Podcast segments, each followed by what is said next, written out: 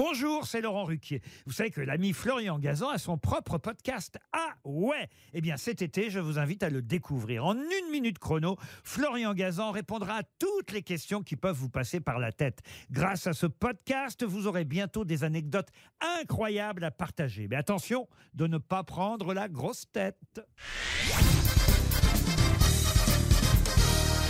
Salut, c'est Florian Gazan. Dans une minute, vous saurez pourquoi on ne sent pas quand on sent mauvais. Ah ouais Ouais, ce qui peut s'avérer gênant, car les autres, eux, ben, en revanche, sont sensibles à nos odeurs corporelles, d'où qu'elles émanent, hein, de notre peau comme de notre bouche. Mais ça, c'est la faute de notre cerveau. Ah ouais Ouais, à chaque fois que l'on respire, des centaines de molécules odorantes transportées par l'air entrent dans notre nez. Là, elles entrent en contact avec les 10 millions de neurones qui s'y trouvent, des capteurs stimulés par ces senteurs fraîchement débarqués dans notre cavité nasale et qui envoie les infos à notre cerveau via un nerf pour traitement et analyse. C'est lui qui va déterminer ce qui nous incommode ou pas.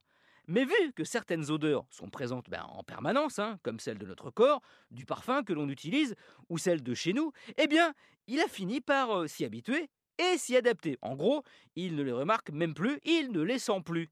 C'est ce qu'on appelle l'adaptation olfactive. Ah ouais? Ouais, en résumé, si on sent des pieds, les autres le sentiront, bah, mais pas nous. Ce qui évidemment peut s'avérer gênant, c'est le petit inconvénient. Mais il y a un gros avantage quand même à cette faculté. Comme notre odorat joue un rôle capital dans notre sécurité, il détecte des choses qui pourraient s'avérer dangereuses pour nous, hein, comme une odeur de gaz, de brûlé ou celle d'un aliment avarié et donc impropre à la consommation. Eh bien, le fait que notre cerveau ne tienne plus compte de nos propres odeurs, qui peuvent être fortes pourtant, comme celle de la transpiration, eh bien, ça lui permet de repérer plus vite celles extérieures qui sont de potentielles menaces, des odeurs qui commencent par nez, certes, mais qui finissent par fast, néfaste. Merci d'avoir écouté cet épisode de Ah ouais? Avec les oreilles, hein, plutôt qu'avec le nez. Enfin, c'est jamais. Retrouvez tous les épisodes sur l'application RTL et sur toutes les plateformes partenaires. N'hésitez pas à nous mettre plein d'étoiles et à vous abonner. A très vite